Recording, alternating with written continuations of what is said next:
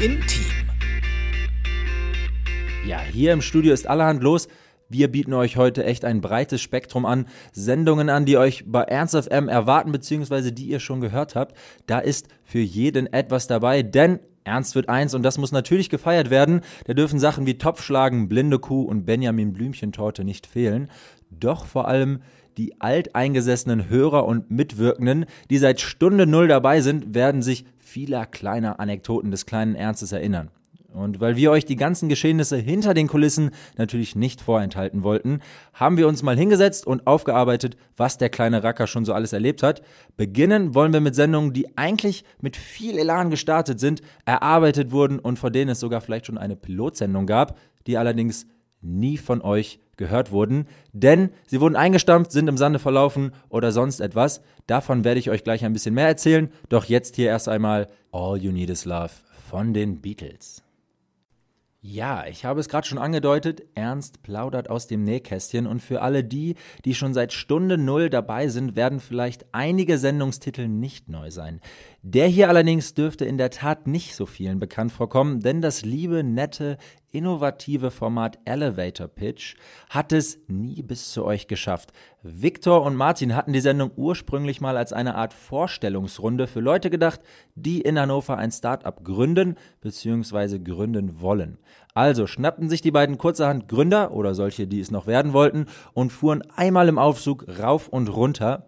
Die selbsternannten Unternehmer konnten also sich und ihre Geschäftsidee einmal vorstellen und für Fragen im kleinen Lift blieb meist auch noch Zeit. Da stellt sich uns natürlich die Frage, warum so ein cooles, innovatives Konzept nie in die Tat umgesetzt worden ist.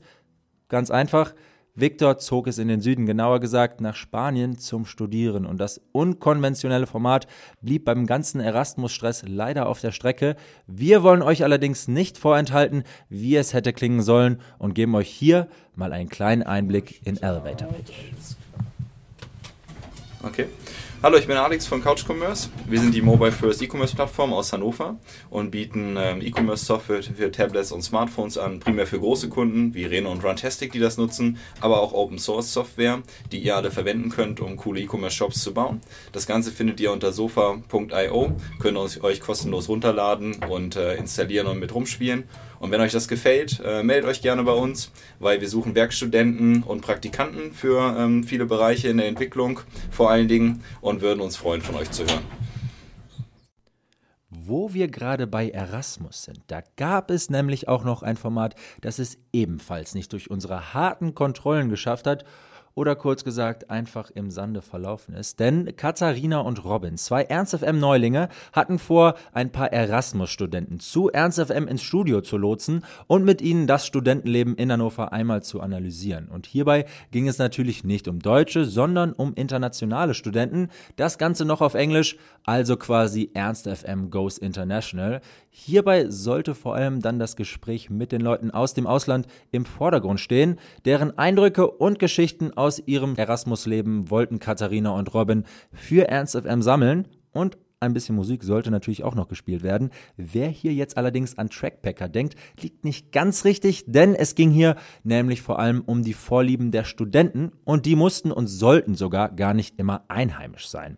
Die Frage, die sich natürlich jetzt auch hier stellt, wieso ist dieses zwar sehr ambitionierte, aber doch echt schöne Format gescheitert und ist es das überhaupt? Wir haben Katharina einmal dazu befragt und die erzählte uns, dass den beiden schlichtweg die Zeit im ersten Semester gefehlt hat, um das große Projekt in Zusammenarbeit mit dem internationalen Office an der Leibniz-Uni durchzusetzen. Ja, man merkt, auch wir von Ernst FM sind manchmal einfach nur Studenten und unsere Vorhaben bleiben leider auch auf der Strecke. Ein kleiner Trost für alle die, die trotzdem ein bisschen internationalen Flair bei Ernst FM genießen wollen, haben wir ja auch noch Trackpacker mit Clara und Lennart.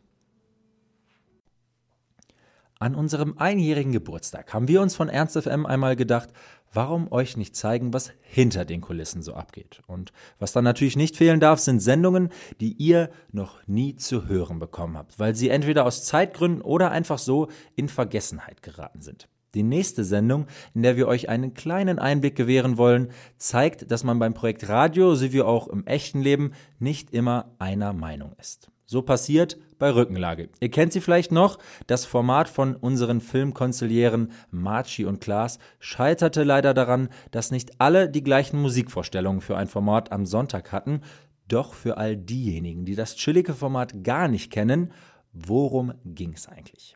Ihr wart genau richtig bei Rückenlage, wenn ihr sonntags einen fetten Kater hattet und es nicht mal vom Bett aus bis zum Kühlschrank, sondern gerade einmal bis zum Laptop geschafft habt. Sanfte Klänge und Bässe, moderiert von Klaas und Marci, doch nach gerade einmal einer einzigen Sendung war Schluss. Schade eigentlich, doch ich kann an unserem Geburtstagswochenende einen kleinen Einblick in unsere Sendungsschmiede geben und da konnte ich vorhin erspähen, dass es sonntags bald wieder was auf die Ohren gibt.